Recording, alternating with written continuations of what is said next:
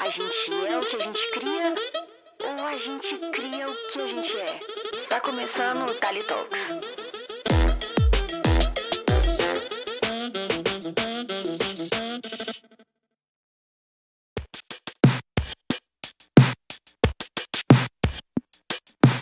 Oi, meu nome é Abel, eu sou artista de efeito visual aqui no Canadá e eu trago na minha bagagem projetos como Pantera Negra, Aranha Verso, é, Pé Pequeno, várias animações, várias séries de televisão e é um prazer estar aqui e poder adicionar nesse projeto maravilhoso da TV.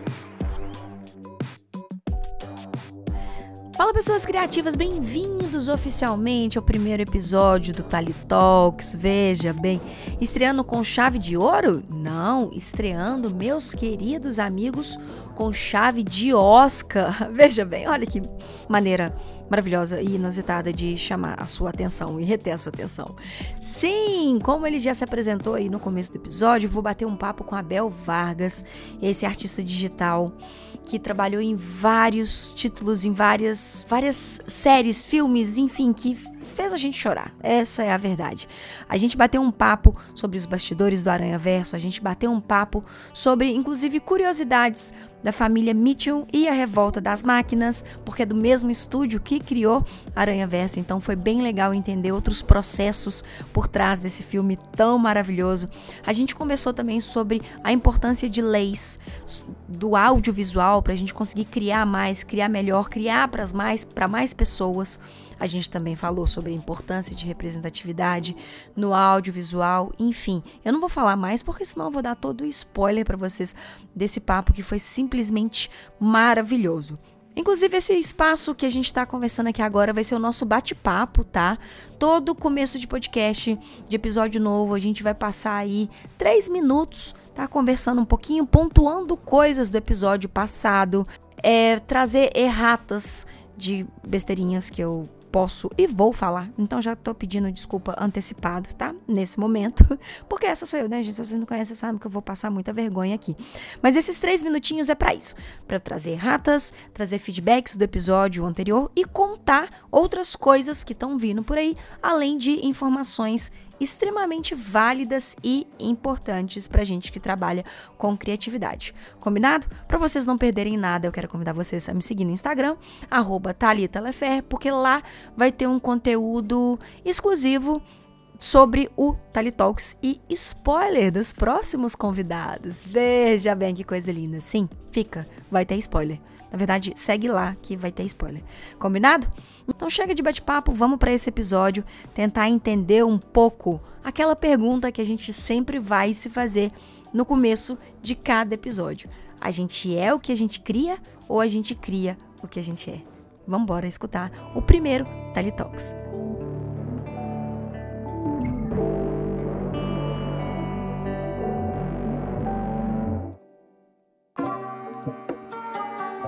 Quanto tempo você está no Canadá?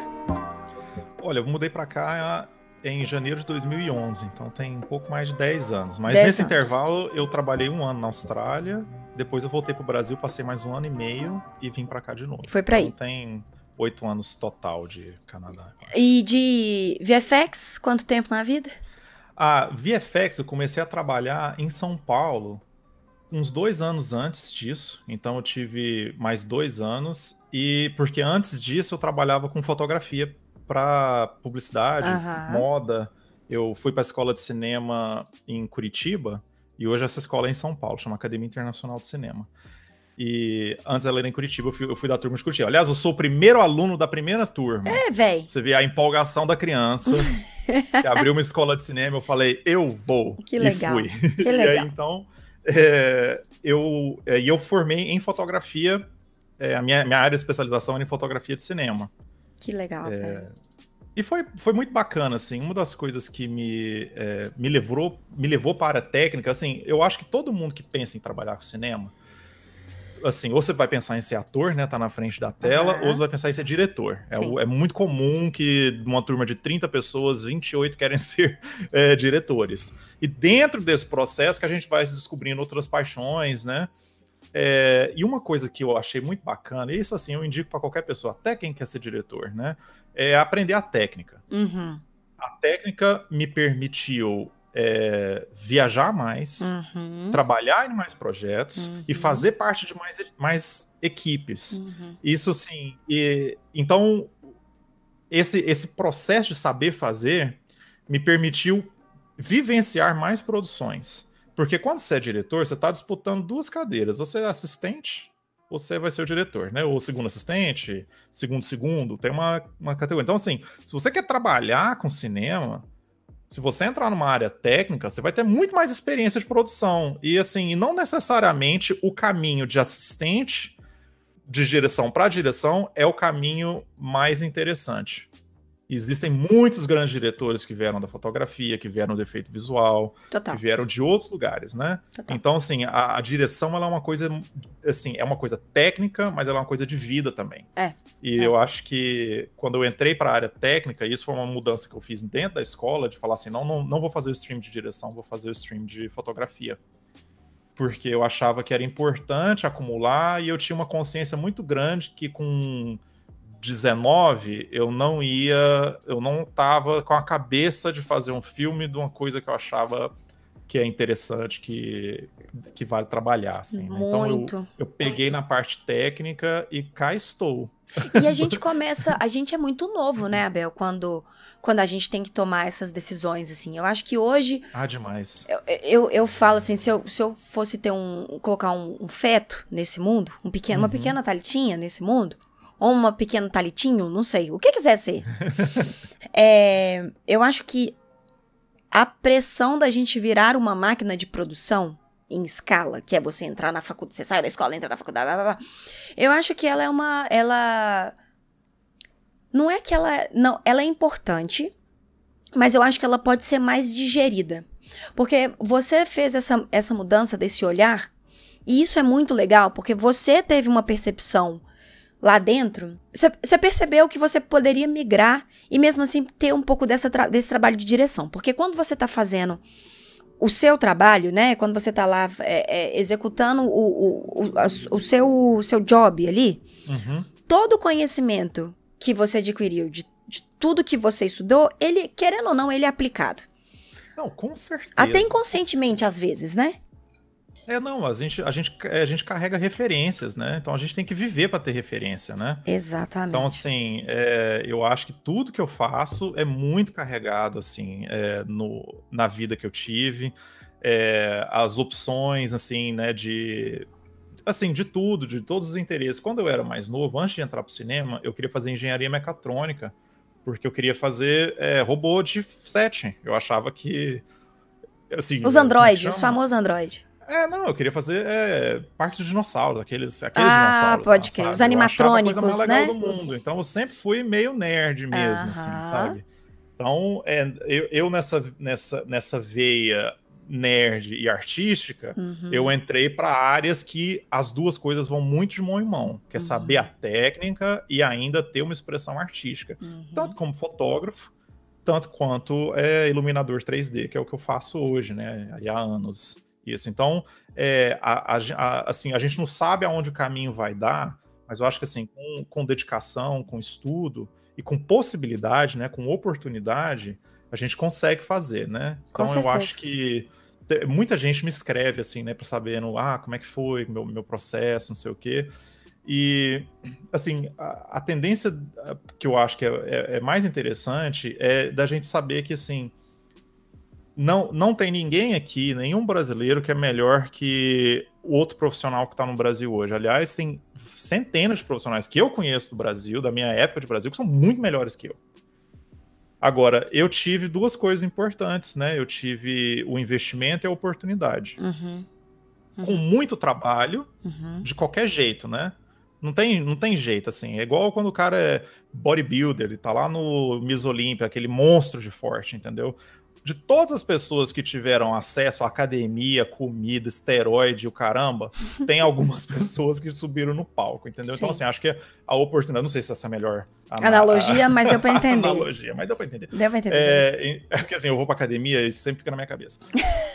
Essa coisa que eu acho que eu falei até mais cedo, quando a gente começou a falar, de, da gente se colocar no lugar É. que, que dá pra fazer, né? Que, que te permite isso. Nem todo mundo tem essa oportunidade. Eu acho que é Sim. uma pena, entendeu? Sim.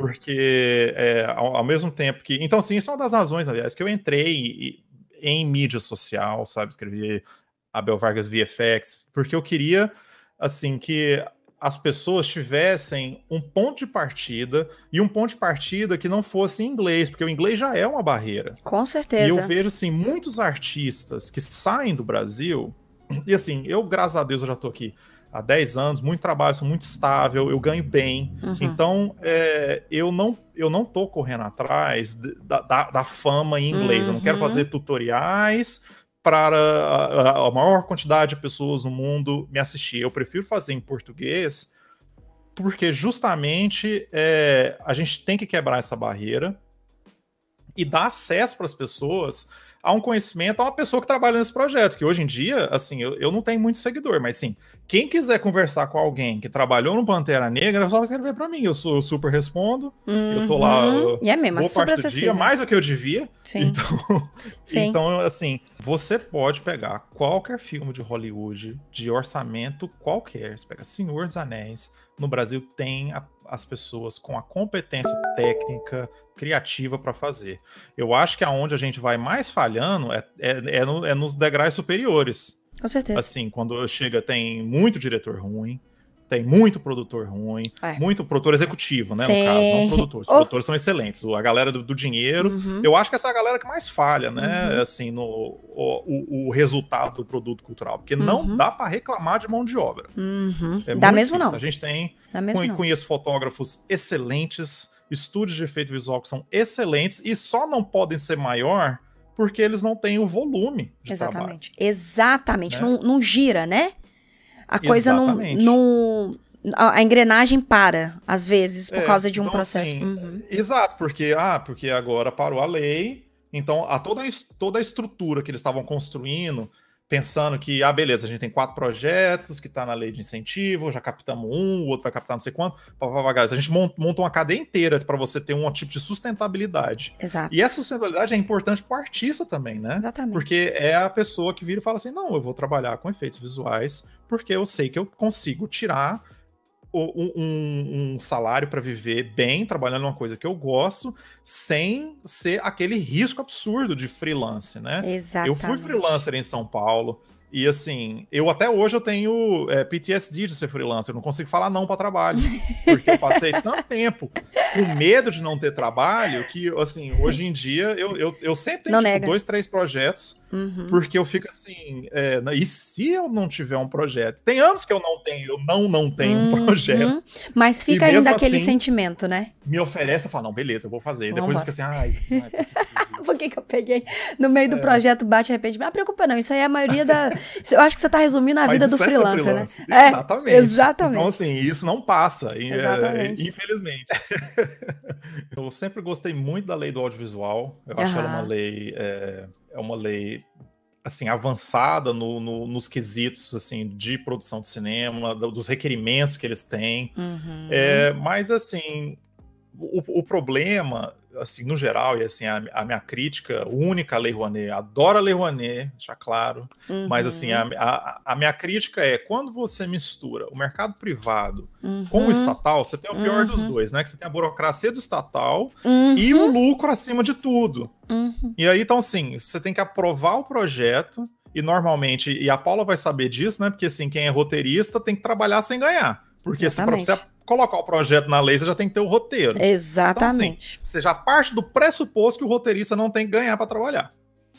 E aí o que, que acontece? Aí a gente vai lá e escreve o quê? Um roteiro meio por cima, só, só aquele primeiro draft que é pra, pra, pra pôr na lei. Uhum. É, mas aí depois que passa, cara, aí é produção, loucura, captação, quem é que vai reescrever roteiro, não sei o quê? Então eu acho que a gente uhum. sofre um pouco de, da, desse. É, Concordo. Essa falta de cuidado Concordo, né, de, com, com o processo produtivo. Mas eu Concordo. gostava, assim, acho que a lei, a lei audiovisual era muito interessante. É importante é, que, ela, que ela exista, né? É importante é, que ela eu exista. Eu gosto mais de edital, né? Eu não, sim, assim, quando, você, quando você envolve captação, eu acho que aí a arte perde muito, porque sim. você coloca o crivo de dono de empresa sim. de que filme vale a pena ser feito. Sim. Uh, eu tenho a consciência plena de que nem todo projeto que eu faço ele, ele vai vender uma coisa interessante. Uhum. Eu gosto, assim, a maior parte dos projetos que eu trabalhei, eu tive muita sorte, assim, de trabalhar em alguns projetos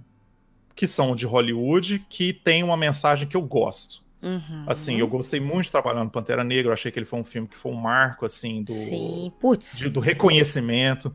Eu gostei muito de trabalhar no, no Spider-Verse, porque ele é um, também um filme que Exatamente. quebra esse, esse negócio. Tem sim, Uhum. alguns filmes assim, por exemplo, tem um que eu trabalhei que eu acho muito bonitinho, que chama Smallfoot, é, chama Pé Uhum. Pequeno. Uhum.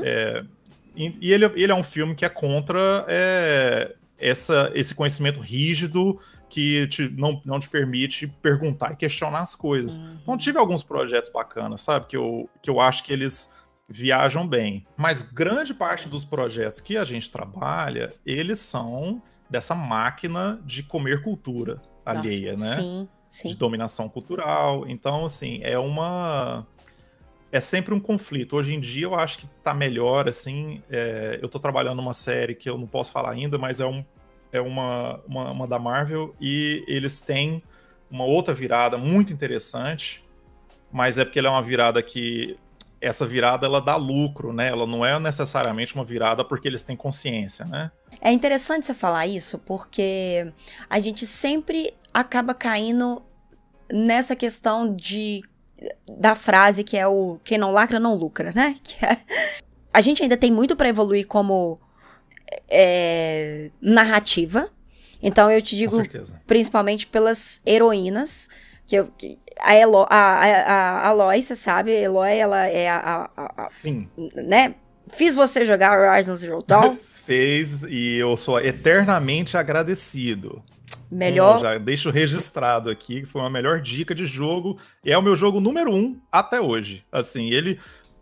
Esse jogo com Last of Us e talvez Death Stranding são, são os meus favoritos que eu joguei desde que eu voltei a ser gamer. É o cara, e é. nossa! E sabe, e eu acho que é, é isso, assim, sabe, Abel? É. O Pantera Negra, ele demorou a vir. E quando ele veio, ele trouxe uma força que, que tava pedindo pra ele nascer, que foi estrondosa. O Aranha Verso, a mesma coisa. Quando o Aranha Verso veio e veio o Miles, que já tava rolando paralelamente o, o Miles lá no jogo do Homem-Aranha, né, do PlayStation 4, é, o Miles já tava aparecendo lá, Sim. saiu o filme, o Miles ganhou uma DLC no Homem-Aranha que é genial. Daí agora a gente tem uma, um outra, umas outras histórias vindo a partir disso. A gente quer, sim, um filme do Miles, a gente quer o Super Choque, a gente quer todos esses heróis e esses protagonistas que a gente precisa ter. E a gente Uhum. tem também, como eu falei, da Aloy, Eloy, a gente tem a Ellie, daí agora a gente vai ter o filme da Viúva Negra, e eu vou abrir um aspas aqui, completamente injustiçado de sair só agora.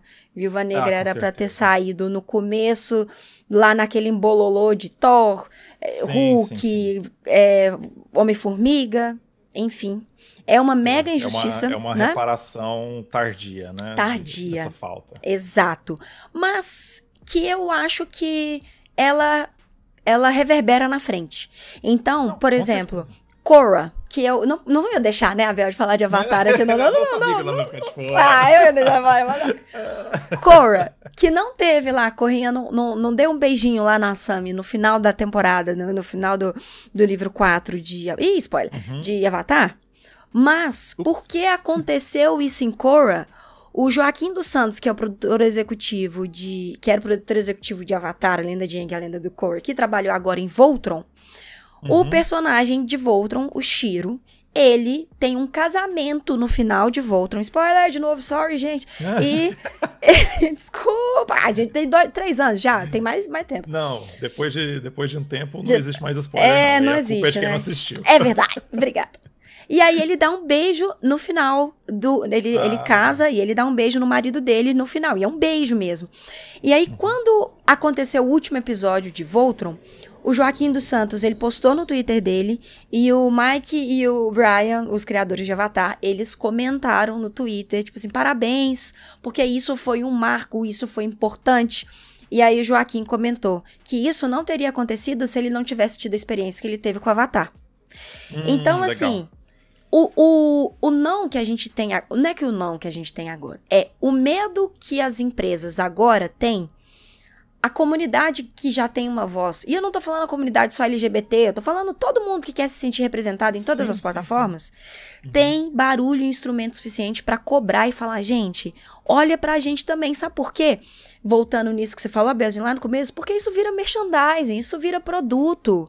Sabe? Todo mundo vai querer jogar a DLC do, do, do, do, do Miles, todo mundo vai querer comprar um Funko da Sammy, da Cora, todo mundo vai Sim. querer. Isso vai virar que me- produto. O que me impressiona é o quão demorado foi esse É, processo, né? Que nossa. essa, essa, essa coisa de representatividade, lá do Black Exploitation, sabe? Tem, tem Uhum. muito tempo que tem o cinema negro, tem muito tempo que tem quadrinho com personagens negros. Sim. Mas assim, enquanto for esses mesmos executivos que É. ainda estão lá, É. sabe? Pra eles, eles acham que tem que só sexualizar a Scarlett Johansson É. e, é, e fazer super-herói branco, né? Assim, É. por quê? Porque, assim, não é porque ele tá objetivamente sendo um racista, entendeu? Mas Sim. se ele não se questiona, Sim.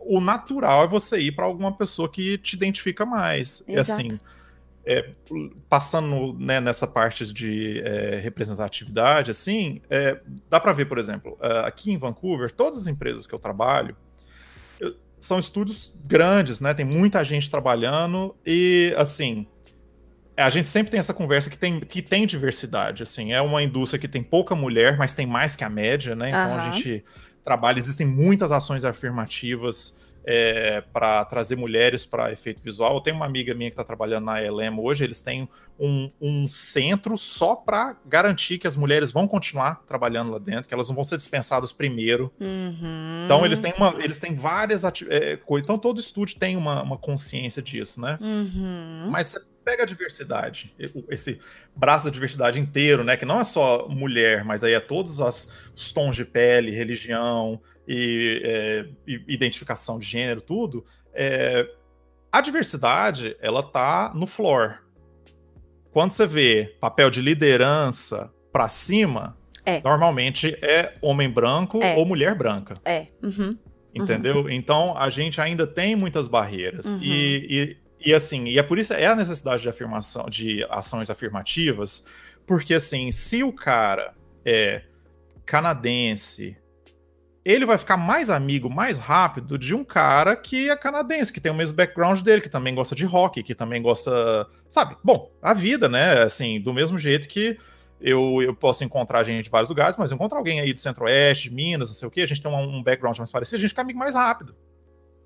Agora, isso não quer dizer que essa pessoa tem que ter a promoção mais rápido, tem que ter as melhores cenas. Exato. E isso acontece muito. Então, as ações afirmativas, elas são importantes para quebrar esse, esse preconceito que é, vai sem ser questionado. Sim. Sim. Entendeu? Então, Total. assim, aqui é, eu entendo muito bem a minha posição de homem latino. Sabe, eu, eu, eu já vi, assim, é, é muito comum ver as promoções que vão para outras pessoas. Entendeu? Então, assim, é, a, a luta ela é constante. Por mais que é, dentro do Brasil eu seja considerado, assim, branco, eu acho que, é, assim, a, a condição de latino a gente perde. Então, eu acho importante é, assim, eu- essa experiência de vida de não estar no Brasil é muito Uhum. importante, Uhum. entendeu? Porque tem muito fascista brasileiro que é ser o primeiro no forno do Hitler, que é fascista no Brasil e se identifica como um- uma pessoa europeia. E isso é bizarro. É bizarro. A inversão de É valor. bizarro. É, é. É, isso, isso é aquela coisa, né? Chama hegemonia cultural, né? É. Que o Antônio Gramsci fala, né? Que assim, é, é a massa sendo dominada pelos valores da classe dominante, né? Sim, Então, como a gente tem essa, exatamente. essa- esse eurocentrista domi- eh, dominante, que esse é meu Exatamente. discurso ultracomunista, mas é. Olha um machado. Vocês estão escutando agora esse machado de esse martelo de fundo aí? Cadê minha É o? Abel. É da foice do Abel. pendurar ela aqui atrás. Mas é isso. Então, assim, eu acho que eu, eu, eu acho que é muito triste quando é, a gente vê que, assim, que a pessoa precisa passar pela situação para finalmente desenvolver empatia. Claro. Entendeu? Assim, é, é, é a pessoa que sabe que precisa ter um filho gay para parar de ser homofóbico. Assim, não, cara, você não precisa esperar pra, pra deixar os outros viverem. Existe um termo que é que eu que eu conheci esses dias assim, que ela é chama alteridade. Eu vou até ler para eu não falar errado o conceito de alteridade, tá? Alteridade expressa e determina a qualidade, estado ou característica do outro, ou seja, aquilo que é diferente daquilo que vivemos. No conceito antropológico, o eu só pode ser entendido a partir da interação com o outro. Resumindo, enquanto a empatia refere-se à capacidade de colocar-se no lugar do outro, sentir a dor do outro de maneira imaginária ou analógica, a alteridade, ela é capaz de reconhecer que o outro é daquele jeito porque ele é essencialmente diferente de você.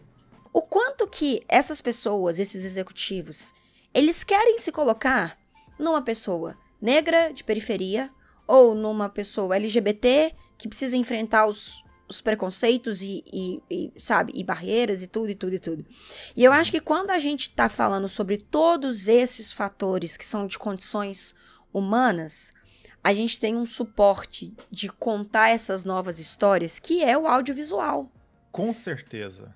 Porque é a melhor forma, pelo menos eu, assim, a minha pequena opinião da pequena Talitinha, é tipo a, o lugar que mais se aprende depois de uma sala de aula é no conteúdo audiovisual que você consome. E eu tô falando conteúdo audiovisual de todos os de todas as maneiras, desde o desenho animado ao curto, aos filmes que você vai ver e as coisas que que estão contando histórias por você, porque a gente hoje em dia com o audiovisual e com tanto de coisa que tem, a gente sabe quando um estúdio tem a intenção ou não de te entregar uma coisa. Quem é de quem verdade, é de verdade sabe quem é de mentira. Ai, muito bom.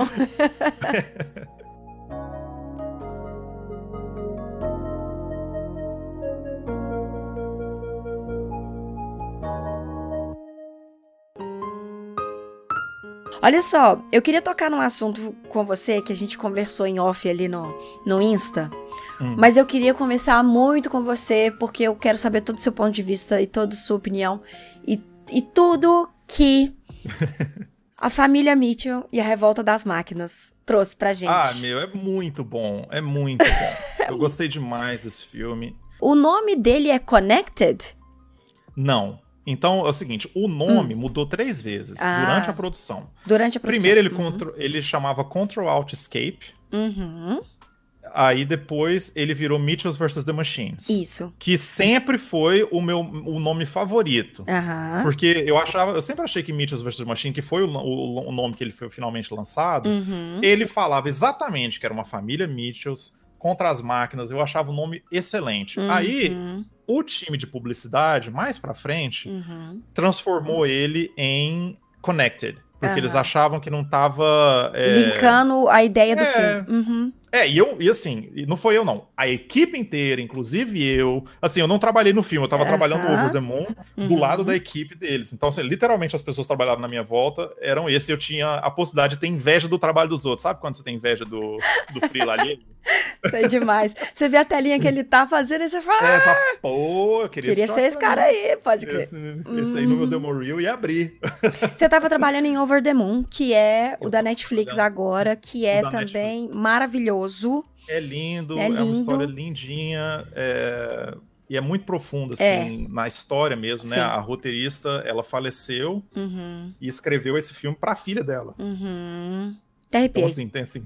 Nossa, até Não, é, é, é, super, é super foda, assim, como história. Eu acho muito bacana quando a gente troca um pouco desse eixo de Nossa. mitologias. Eu acho que ainda bem que a China é uma uma potência hoje para a gente poder ter diversidades. Exato. Uhum. Né? E a gente vive numa sociedade que tem muito preconceito com o asiático. É, oh. é, é, às vezes a gente não, não, repara tanto, porque o estereótipo é positivo, né? Assim, ah, é inteligente, é, não sei o que. Tecnológico, mas, assim, não, não, não, mas assim, os Estados Unidos hoje vivem uma onda de Asian hate, né? Uhum, que uhum. tem gente batendo em as pessoas uhum. na rua só uhum. porque elas são asiáticas. Exatamente. Né? E é lógico que esse é um ódio que foi criado Exatamente. por propaganda, né? Contra eles, né? Na, nas guerras, na Revolução da China, na Guerra da Coreia, Filipinas, Vietnã. De então, novo, o entretenimento fazendo a narrativa de. Exato. Né? E uhum. assim, é... bom, na Guerra da Coreia, por exemplo, os, os soldados americanos chamavam pelo mesmo apelido o povo da Coreia do Sul e do Norte. Então, assim, eles não estavam lá para defender a Coreia do Sul, entendeu? Estavam lá para garantir o interesse deles. Claro. E foda-se quem é, né? Quem então, é assim, quem? Uhum. Então, eu acho que quando a gente tem, começa a ter esse tipo de representatividade, mas precisou de um país virar potência, entendeu? Uhum. Total. Tem que ter esse negócio. Então, aí as histórias chinesas começaram a ficar mais interessantes Sim. e, e mais espaço. acessíveis. Eu Uhum. assisti Wish Dragon esses dias no. Não assisti No- ainda o Dragon. Eu Gente, tô é um pra ver. amor, eu gostei demais do, do dragão, assim, o personagem é excelente, eu ri alto várias vezes. Eu tô pra ver. Eu. Eu, Eu não postei no Instagram porque parece que eu amo todo filme que eu assisto. e é verdade, eu sou super fácil de agradar, sabe? Ai, eu. Então, eu, fico eu... assim, se todo mundo for depender da minha, das minhas opiniões, ninguém vive mais, porque eu fico assim, gente, tem que assistir, é ótimo. Ou, então, eu, eu passei pelo trailer dele, eu adorei a animação, adorei o dragão. Eu fiquei apaixonada com, com o dragão de, de, de, de Raya. Eu amei toda Sim, aquela história, é toda aquela lindo, mitologia. Adorei aquela coisa ali separada por. Me lembrou Avatar de novo, mas eu não vou entrar nessa agora, que Sim. isso é um assunto para um outro papo. Mas, é, é, isso é legal de você ter comentado dessa mudança de nome, e eu acho que Exato. Mitch E- e a Revolta das Máquinas, ele traz aquele é o nome em saudosisto. É, em português é Família Mitch e a. Revolta das Máquinas. E eu acho que traz aquele saudosismo gostoso que a gente tinha da sessão. Não vou falar da sessão da tarde, mas é de ver um filme despretensioso. No sentido de eu não estou, sal, eu estou salvando o mundo, mas o mundo é só um contexto porque gira no núcleo familiar ali. Isso, assim, ele tá salvando o mundo, mas eles estão salvando as relações deles Exato. também, né? É Uma, eles, é o apocalipse como forma de. é, União, né? a produção, assim, é, aí são du- du- duas brinca assim, né, brincadeiras da, da produção que, assim, não é brincadeiras, né, é, curiosidades. A produção, ela inicialmente, ela ser feita em 3D, né, pra gente usar óculos no cinema. Ah, é? E aí, eles tiveram uma coisa tão bacana que eles viraram e falaram assim: a gente precisa de. A gente quer mais orçamento pra melhorar a história e refazer algumas coisas que a gente acha que pode ficar muito melhor. Aí eles foram lá e abriram mão do orçamento de 3D pra poder fazer um filme melhor. E aí eles fizeram um filme excelente por Nossa, causa sim. disso, né? Porque eles tiveram oportunidade de poder refazer, repensar algumas Uhum. coisas. E no final das contas, o filme não foi lançado no cinema, porque a gente tava no meio de uma pandemia, então eles Uhum. acertaram sem querer Uhum. que não ia dar pra lançar em 3D, porque se o filme tivesse sido, feito em 3D, eles Só iam estar ser segurando ele até hoje, Sim. Uhum. porque tem que lançar em 3D. Exato. E aí a Netflix entrou no final Aham. pra distribuir. E aí eles que voltaram o nome do título. Então a Netflix muito boa de cabeça, te jogaram o Connected fora e trouxeram o melhor nome pra lançar o filme. Cara, então eles porque- que salvaram esse título. Nossa. Porque Connected era um, era um termo, era um, é um título muito Vago. neutro, sabe? É. Sem sal pra caramba. É, é. E eu acho Né? que o, o, o, o mais legal, assim, quando. Eu vi pouquíssima coisa, assim, vou ser extremamente sincero. Eu vi pouquíssima notícia é, da família Mitchell e a revolta das máquinas. Mas eu lembro de ver pequenas pílulas saindo, assim. Não foi uma, uma produção que eu acompanhei tão de perto. Quando Uhum. eu vi o trailer, Abel, eu falei, Paula, o que, que é isso aqui? Que eu não. Você vai ficar surpresa. Eu fiquei surpresa. Eu falei, Paula, o que, que é isso aqui? De repente, eu juro pra você, foi a primeira vez na Netflix que a gente viu o trailer e falou, eu quero assistir isso agora. A gente entrou num, nível, num, num num limbo tão grande. Porque, primeiro, quando começou assim, pelo mesmo estudo de Spider-Verse, falei, Sim. vou conversar com a Bel. Quando Aranha Verso foi pro cinema, e você, melhor que ninguém, é, sabe o barulho que isso fez? Nossa, com certeza. a gente viu uma coisa nova no, no audiovisual. Pergunta, Abel, foi mais difícil renderizar ou segurar o Oscar? Isso eu tenho que perguntar. Ah, Qual que deu mais nervoso no coração? Qual você falou assim, meu Deus eu não posso deixar isso aqui cair, ou meu Deus eu tenho que renderizar rápido? é, não, vou te falar, o render foi rápido até, porque a gente tinha muito trabalho em comp pra fazer o, o Aranha Verso. A verdade, assim, os frames, por exemplo, do Over the Moon, que demoravam 8, 10, 15 horas, Puta merda.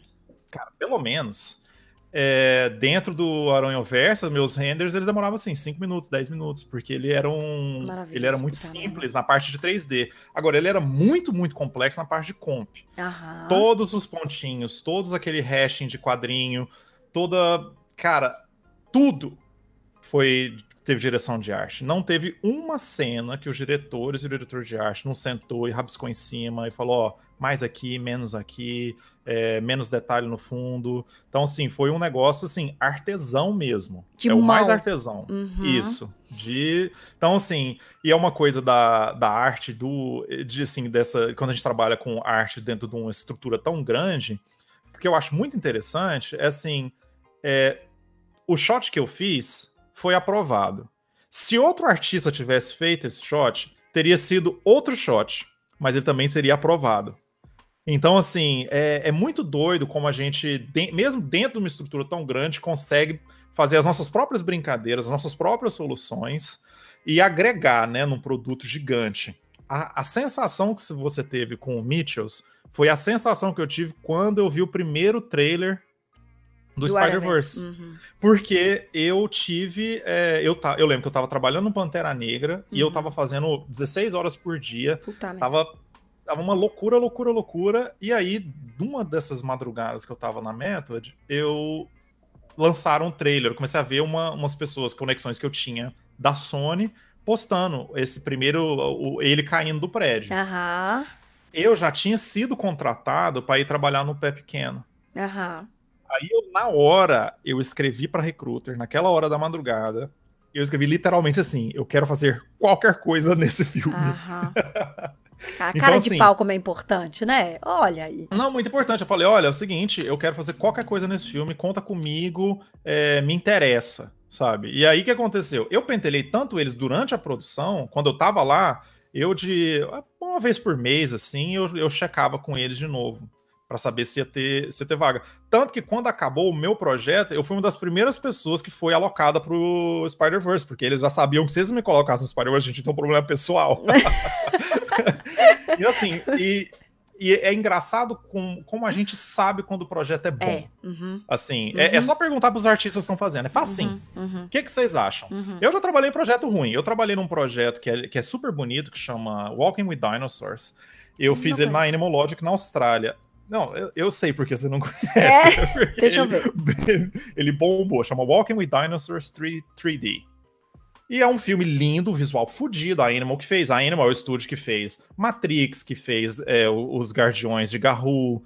Assim, é, eles não têm é, nenhum filme. Ah, eles, a, Animal que fez os, os filmes da, da Lego Movie, né? E aliás, é o filme, o último projeto que eu trabalhei foi pra eles também, que é o Super Pets da DC, tá super bonitinho também. Mentira! Então, assim, Quero. é um amor. E aí, eles, quando a gente tava trabalhando nesse Walking Dinosaurs, cara, era só perguntar pra, equipe- pra equipe. Todo mundo falava, cara, esse filme tá ruim demais. Não tá bom, sabe? E todo mundo sabe. Mas assim, aí eles podiam perguntar pra ele. Não precisa fazer pesquisa com público, selecionar aquelas coisas que eles fazem, sabe? Fala assim, cara, só pergunta pra gente, a gente gosta disso. Entendeu? Uma vantagem de quem trabalha com arte, igual você, igual eu, é que a gente gosta disso. Não, assim, eu- a gente tem interesse, a gente tem background de gostar disso. A gente já assistiu as coisas, a gente, a gente tem opinião sobre Total. produtos do que a gente faz, né? Total. Então, total. Eu acho que é, é, quando a gente, quando eu tava no Spider-Verse, eu tava trabalhando no Smallfoot com inveja, com inveja do Spider-Verse. e aí depois eu entrei pro Spider-Verse e comecei a ver mais as sequências. E Uhum. cara, ele- depois que eles tinham lançado o trailer, eu lembro de falar pra todo mundo, eu falava assim, gente, esse filme só não vai ganhar o Oscar se a história der alguma coisa errada num pedaço que eu não vi ainda. Uhum. Uhum. Por quê? E por que, que ele ganhou o Oscar, assim, né? Além de ser uma história diferente, um- um- uma Sim. representatividade nova, uma coisa. Ele quebrou uma estética Sim, que derrubou 14 anos de Disney, exato. entre Disney e Pixar, né? Exato. Uhum. Então, assim, olha o tanto que você tem que sair fora da caixa pro público virar e falar assim: Dava- é, não, a Pixar é legal, mas tem, tem coisa. o Aranha-Verso foi É. melhor. Então, assim, Nossa, pra, é, muito. uma, é uma coisa homérica quebrar esse monopólio, né? Muito, muito. E eu acho que o mais legal do Aranha Verso é. Cara, é porque eu, eu, a gente assistiu Aranha Verso esses dias de novo. Tem, né? Foi esse ano. Foi esse ano? Acho que foi esse ano. A gente assistiu Aranha Verso de novo. E a gente assistiu Moana de novo. Ah, eu adoro Moana. Na- inclusive a Nath vai vir, pra- vai vir aqui, hein? Nath vai vir Ah, conversar com a gente. É, com a gente, comigo e com as outras personalidades. em breve, aqui. e eu lembro da gente assistir Aranha. Eu lembro de eu assistir Aranha Verso no cinema e eu chorar com o estilo gráfico e o design do filme, a direção de arte, e eu falo muito design, de, o design atrelado à direção de arte, as cenas, os cortes, a, a paleta de cor, o, a, até a, a, rachura, até a sujeira do quadrinho ser Sim. colocada na quantidade certa para não pesar. Mas é, a razão de eu, tá, de, de, de eu ter falado essa coisa que a gente sabe que o filme é bom aconteceu também com o Mitchells. É, exato. A gente tava. Eu lembro que assim, a, o primeiro contato que eu tive com o Mitchells foi no final do Aranha Verso. Uhum. É, ah, começou logo em seguida. Isso, é, hum. começou a, o desenvolvimento do look. Então, bem, bem, bem no começo, uhum. assim, eu tava começando a ver os primeiros designs dos personagens uhum. e eu comecei a ver os primeiros testes de render. E aí eu tinha, aí eu tinha sacado uhum. que eles iam fazer uma coisa com uma tecnologia parecida com o Aranha Verso, uhum. mas um pouco mais realista. Entendi. É, com profundidade de campo de verdade, que no Aranha Verso a gente não tinha profundidade de campo, a Era gente chapado. só uhum. cruzava os canais uhum. para poder pra parecer quem... que tava fora de foco. É, para quem não tá entendendo nada, porque a gente vai ter pessoas aqui também que não são artistas. Explica isso aí, o que, que é isso aí da profundidade de foco? É, é assim, qualquer foto que a gente tira, assim, uma, aliás, uma das grandes é, mecânicas da cinematografia de de colocar é, de storytelling mesmo é o controle do foco. Não é só a luz, é aonde está a nossa atenção, né? Então tudo que está fora de foco está borrado. Dentro do mundo do 3D, a gente reproduz o mesmo efeito, né? A gente deixa, tira a, foto e no fundo está borrado, igual alguns filtros fazem pra gente, né? No Zoom e no, no, no Instagram. Agora, dentro do Aranha Verso, eles queriam, assim, é, tirar detalhe do fundo. Mas eles não queriam usar um, um desfoque que seria fisicamente perfeito. Que fosse só aquele. Só, aquele só o blurzinho. Uhum. Exato. Uhum. Então o que, que eles fizeram? Pra gente não ficar com o olho preso em coisas que não são é, essenciais, uhum. a gente tinha dois passos. Um passo era a gente tirava detalhe. Então, assim, todos os prédios que tinham, eles são sempre muito detalhados, muita textura. Sim. E um dos processos que a gente fazia era de tirar detalhe dos prédios que é o horror de quem fez essas coisas, né? De que, quem trabalhou no prédio, na textura, porque várias coisas que a gente fazia, a gente só borrava de um jeito específico lá, uhum. o, o, trabalho deles. Uhum. E, e outra coisa era arrastar o canal vermelho do Com... azul. Uhum. Então, aí a gente tinha um, esse efeito que é estranho, porque eu lembro que a primeira vez que eu olhei, eu falei assim, cara, não sei se eu achei legal. Uhum. E depois, quando eu vi o filme, eu nem reparei mais. Por exemplo, a gente também não tinha é, é, motion blur, né? Que é esse movimento de quando você passa a mão rápido, fica, que fica tudo embaçado. Arrastado. Uhum. Exato, a uhum. gente não tinha isso. Então, por exemplo, tem cena que carro tá passando, que os animadores, eles duplicaram o mesmo carro Uhum. E diminuir a opacidade dele, 50%, hum, 25%. Foi deixando nada. transparente. Foi deixando cada vez mais transparente, mais sólido, sem Isso. arrastar. Uhum. Então, quando você assiste algumas cenas sabendo disso, você Sim. começa a ver o trampo que foi para fazer para fazer todos esses negócios. Sim. E e voltando ali no, onde amarra isso no, no Mitchells, é que a gente usou várias dessas tecnologias mais mais realista, com desfoque realista, uhum. é, tinha é, motion blur de verdade. Uhum. Então, tinham algumas coisas que eles, tipo, deram um passo para trás no nível de grafismo, né? Do que uhum. teve no Aranha Verso, mas ainda herdando dessa uhum. tecnologia. Ficou, Aí, ficou ali aquela essência, ficou a, a, a essência do Aranha Verso, mas com a lapidação. É, ficou, ficou, a lição, né? Ficou a lição, do, exato. Dessa escola que o Aranha Verso foi dentro da pipeline da Sony mesmo, né? Sim. né? Que eles tiveram que desenvolver tudo. Sim. Que ninguém nunca tinha feito um projeto desse tamanho, com essa demanda de qualidade. Então, assim, como a gente trabalha sempre focando muito em real, uhum. a gente tem que desfazer os nossos processos uhum. todos uhum. para trabalhar de uma forma gráfica. E é muito uhum. doido, porque, assim, por exemplo, quando você trabalha com a luz em 3D, ela tem um decaimento quadrático, que é assim, a luz ela vai acabar ela, assim, a luz com uma intensidade 1, ela vai ter aí, ela vai chegar até um metro de distância, por exemplo. Uhum. Um abajur que você liga Agora, fraquinho, explica, tentando explicar num, num ponto. Um abajur que você liga fraquinho, a luz só vai até um ponto. Então você vai aumentando a, a, o hertz da, da luz, ela vai alcançando mais lugares. Exato. Então, uhum. assim, toda, toda tecnologia de 3D que a gente trabalha hoje é para reproduzir a realidade. Sim. Então, assim, hoje, se você cria uma luz em 3D e manda, pra- e manda render, ela é automaticamente realista. Sim. Então, quando você não quer realista, Você você, vai contra inverter. a lógica de todas as dos engenheiros de, de, de render, né? E, o- bom, e o Mitchells aprendeu essa lição, usou os elementos, Uhum. e quando a gente. é, eu lembro assim que todo mundo que trabalhava no filme achava o filme excelente. Uhum. E tanto que eu, eu assisti poucos pedaços e falei assim: agora eu vou só assistir no cinema, porque eu não Uhum. quero mais spoiler. Então, assim, os meus amigos que trabalharam no Mitchells gostam muito do Mitchells. Aquele amigo meu que eu te passei, o Gabriel, que é animador, ele. é, desculpa, o Guilherme, que é animador, ele, assim, por, por ele ser da comunidade LGBT, ele, assim, ele não só gostava do filme, mas ele tem, assim, muito orgulho do filme. Entendeu? Então, assim, é, é bacana quando a gente pode ter esse tipo de resultado, né? Porque É, nem todo filme que a gente trabalha é bom, mas quando é bom, é muito bom. Com certeza. Nossa, com Porque- certeza. Voltando lá no nosso começo da conversa, por que que Mitchell, ele tem aquela aquela chave de ouro, aquela aquela pontinha que você dá vontade de lamber a televisão? Porque dá, dá uma, dá uma pequena vontade de dar uma lambida na televisão. Eu tenho que. Porque quando você olha a Kate, né, a, a, a personagem principal, ela tem um bottom LGBT, assim, LGBTQIA+, né, Uhum. o, o coisa assim, no- na blusa dela. E ela é uma personagem que cresceu com a cultura do maker da internet, que são essas Sim. essas pessoas que aprendem sozinho, desenvolvem sozinhos, vão aprimorar tudo que eles conhecem na, na faculdade e tudo. E é Uhum. pontual. É aquela coisa assim. A protagonista, ela é gay, mas isso não é a trama. Ela só é uma pessoa, sabe? Ela. Sim, ela é um personagem, ela é esférico, ela tem coisas que ela ama, que ela gosta. Exato. Que... E, e esses detalhes dão uma dimensão Nossa que Senhora. parece que a história ela supera o meio, né? Exato. E eu acho que é por isso que você fala assim, ah, não precisa de ser uma série. Porque, assim, o que eles colocaram já é a história e já é a superação disso. Você consegue imaginar essa família existindo fora do filme. Super. né?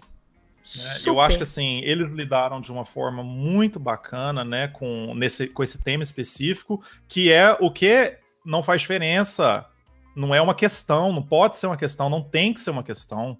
Então, assim, é, esse, esse mês do orgulho é justamente para isso. É Exatamente. porque a gente chegar nessa, nesse ponto que isso não pode ser uma questão. Exatamente. né? Exatamente. Não Então, é uma, assim- é um bottom, sabe? É um bottom. E é tão maravilhoso ser só um É bottom. carinhoso. É, mesmo, exato, né? é o carinho. Tá, tá, tá ali, sabe? Gente, Você se vê que eles se importam com os personagens, que É. pega no que você tinha falado mais cedo, que a gente, É. quem é de verdade, sabe quem, quem é de verdade, sabe? Quem é de verdade. Exatamente. Eu tô nessa fase, eu tô nessa fase. Exatamente. Gente, inclusive, a gente já fez. Eu já fiz um master online com a Paula do. Da, do filme, né? A Mitchell e a Revolta das Máquinas, Família Mitchell e a Revolta das Máquinas. Eu sugiro muito vocês ouvirem, porque a gente fala de outras coisas lá de Red Falls, a gente fala de outras coisas, é, outras impressões do filme. Mas é um filmaço, sabe? É uma coisa que, tipo assim, de você sentar e, e, e ver e se divertir, identificar quem são as pessoas, ver se é seu pai, ver se é seu irmão, sabe? E, e- cara, É, e apreciar a arte que é, né? É, eu acho que é uma lição de roteiro, é uma lição É. de desenvolvimento de personagem, é uma lição de visual. Então, assim, é, os- esse é um, um projeto completo, assim, sabe? Ele não, não, de- não tá deixando a desejar dentro do mundo da animação. É um dos bons exemplos, né? exatamente, é de uns bons exemplos que a gente precisa é, continuar tendo, não só de desenvolvimento de história, mas como mudança de narrativa também. A gente tá Uhum. agora aí nessa. É, no, no muito, no muito no sci-fi, da gente ir pra Marte, de papapá, papapá, papapá, que é o, o momento, assim, é um assunto como teve Westner, né, quando teve, como teve Sim, sim, sim. A gente tá no momento que é das máquinas e vai ser das máquinas. Mas o quanto que dá pra você criar uma história que o plot, beleza, coloca máquina, porque a Netflix vai ajudar a, dizer- a- a vender o projeto. Netflix tá precisando de alguma coisa com máquina, tá? Mas qual que vai, qual que é o enredo em torno da máquina? Se máquina for o brief principal, o que, que vai rodar em torno da máquina? Eu acho que a, a família é, revolta assim, o apocalipse das máquinas, assim, já fizeram o Exterminador do Futuro, é, né? Assim, exatamente. o que que é, que história é essa que você tá querendo contar? Exatamente. Né? Porque esse é um pano de fundo. Exatamente.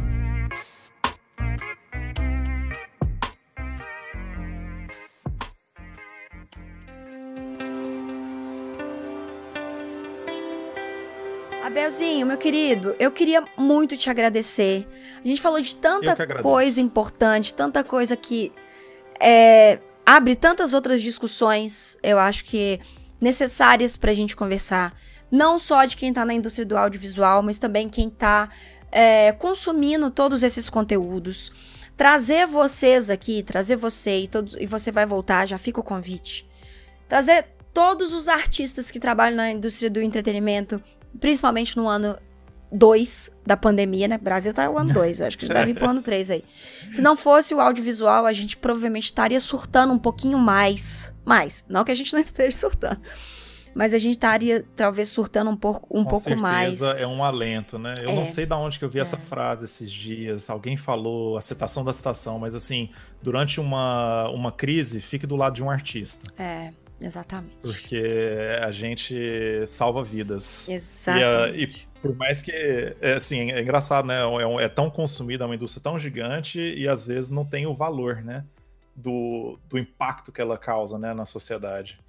Uma coisa boa aqui do Canadá é que tem bastante impacto, né? As pessoas reconhecem isso como uma forma de vida e uma Uhum. forma de legítima, que não é uma vergonha para a família. Uhum. Não é automaticamente um degenerado porque você quer fazer cinema.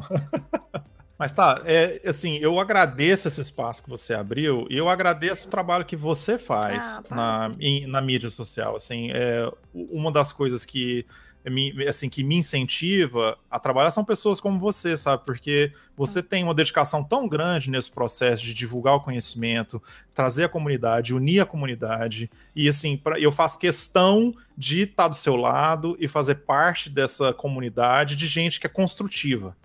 E eu acho que isso é, assim, por, é, para mim é um prazer estar aqui. Eu já te falei antes da gente. Na, na mensagem de quando você me escreveu, eu falei assim: qualquer coisa que você fizer, eu tô sempre um sim. Você só me dá a hora e o Ah, local Deus e lá estarei. Ah, e é um, para mim é um prazer estar dividindo a internet com você e pós-pandemia, algum bar, algum lugar ao vivo, Nossa, pra gente poder se ver de novo. de. Eu tô. É, e a gente vai. Não, Abel, assim, primeiro, obrigada pelas é, palavras. Eu acredito muito numa coisa que chama conhecimento compartilhado. Sabe qual é? É o a gente mostrar que as coisas, elas são legais quando a gente conquista e o que o caminho, ele é difícil. A gente sabe que é mais difícil, voltando lá no nosso papo. É mais difícil pra quem é gay, quem é periférico, quem é, sabe, mulher. A gente sabe que essa escadinha, ela, ela é mais íngreme pra gente, mas ela é super possível Uhum. também. E quando a gente fortalece a comunidade de artistas, vira uma coisa meio que ela se É, retroalimenta esse caminho também, é possível né? porque a gente tá junto, Exatamente. sabe? E eu acho que a gente tem que estar cada vez mais. É, com É certeza. assim, eu acho que a gente ninguém pode cair na falácia liberal do individualismo, de que a gente chega nos, nos lugares sozinhos. Não Uhum. existe ninguém, ninguém, nem os bilionários foram bilionários sozinhos. Todos eles são herança, então eles tiveram alguém para ajudar eles. Então, é, eu acho que a gente tem que ter, é, saber que é, é dentro de um espírito de comunidade. Assim, a gente mantém, lógico, a nossa individualidade, as coisas que a gente Claro. gosta, mas existe uma, uma força é, que o coletivo tem Claro. e a gente tem que poder usar ela a, ao nosso favor, né? A favor de Exatamente. do melhoramento da, da nossa vida, do nosso ambiente, é, dar oportunidades para quem não teria antes Exatamente. e que se- seja como exemplo, seja como uma coisa direta, né? Então eu Exatamente. acho que é, é um prazer mesmo tá, é, fazer parte dessa comunidade. É, você falou do, do material. É, exato. assim, Eu quero que você, você conte assim, esse eu, jabazinho eu aí. falo muito pouco, eu falo muito pouco desse, desse e-book, Uhum. porque é, eu chama vfxpro.com.br e assim é, eu falo quanto eu ganho, quanto que é o salário, aonde que os estúdios estão, entendeu? Então assim eu fiz isso porque é, é, é muita pergunta, né, dentro desse dentro desse meio e assim e, e as pessoas têm vários tipos de perguntas diferentes, né? Então eu, eu dei uma uma juntada, mas assim, uma juntada muito honesta, sabe? Eu falo o que, que tem de ruim na indústria, cultura de overtime, é, hora extra, assim, tudo, porque é, eu não quero pintar esse pote de ouro no final do arco-íris, né? Eu acho que é muito, é muito fácil glamourizar o que a gente faz, né? Porque aí você vai lá no meu Instagram, tem eu com foto com Oscar, né? Você fala assim, meu Deus, é só luxo. Exato, é só, é... só, é... o ouro da parada, né? Agora, e uhum. não é ruim também, né? Uhum. É assim, é, é, um, é, um, é um meio complexo uhum. que a gente navega, né? Entre imigração, oportunidade, negociação de salário, essas coisas todas. Então, assim, não é fácil, é igual qualquer empresa. Então, assim, eu tenho essa, essa, essa coisa de querer dar um, dar um pé real, assim, sabe, para as pessoas, de, de falar assim, não, beleza, será que dá para fazer isso? Será que eu gosto disso bastante? Um que que dá para trabalhar, né? Então eu, te, eu, descrevo até as áreas, assim, sabe? Porque para não ter essa coisa que eu tinha antes de falar assim, quero ser diretor, e depois descobrir que existe o set inteiro, existe a pré-produção inteira, a pós-produção inteira, Roteiro, um universo. Né? Ideia, né? brainstorm. Uhum. Exato. Então uhum. tem tanta coisa. Sim. Então a gente, eu, eu tentei, assim, dar um.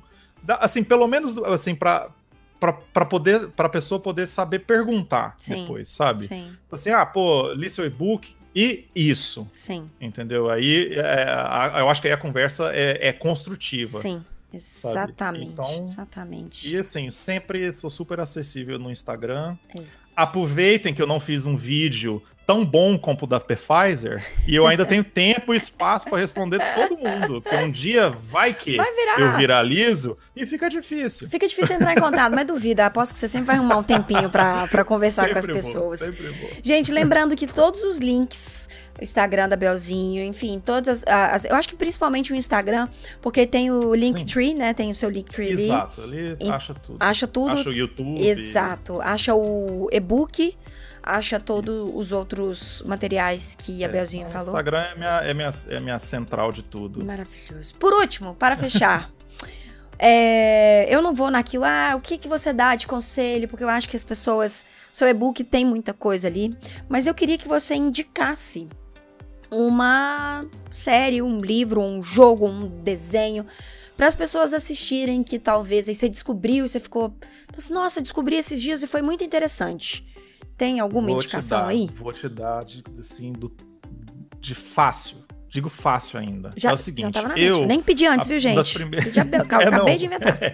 É, é, porque falou, falou indicação livro, é comigo mesmo.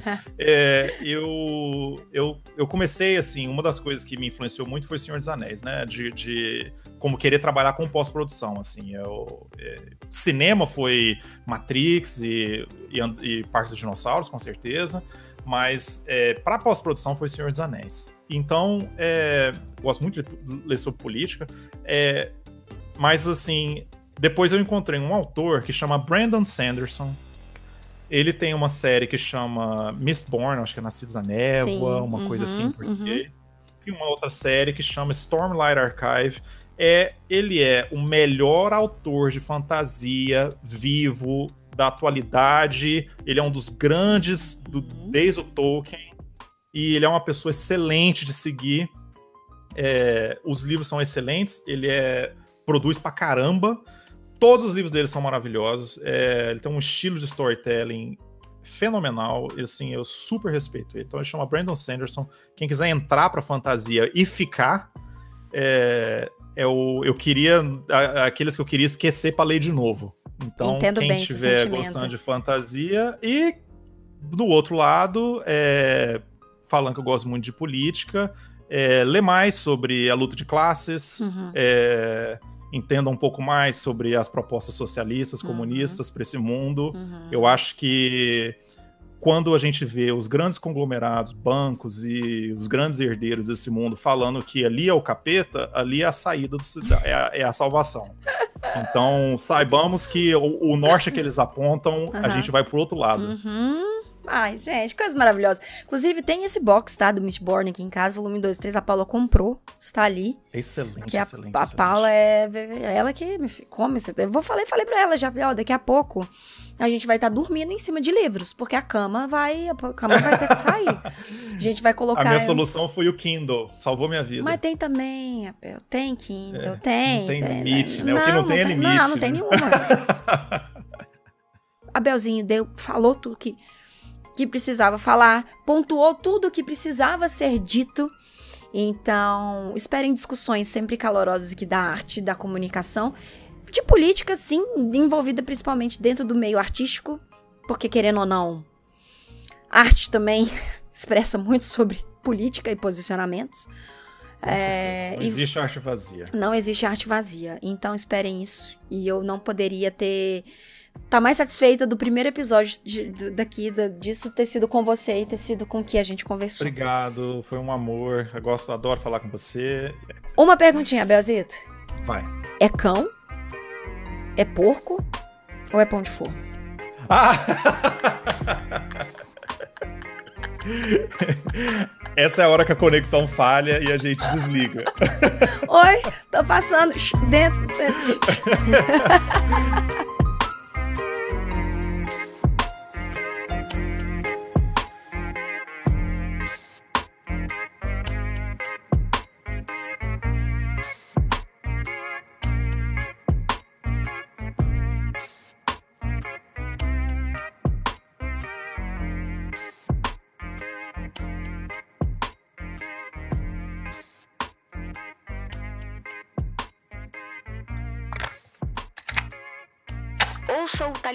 nos principais players de podcast toda terça-feira, duas horas da tarde. A gente se fala de novo em breve. Tchau, tchau.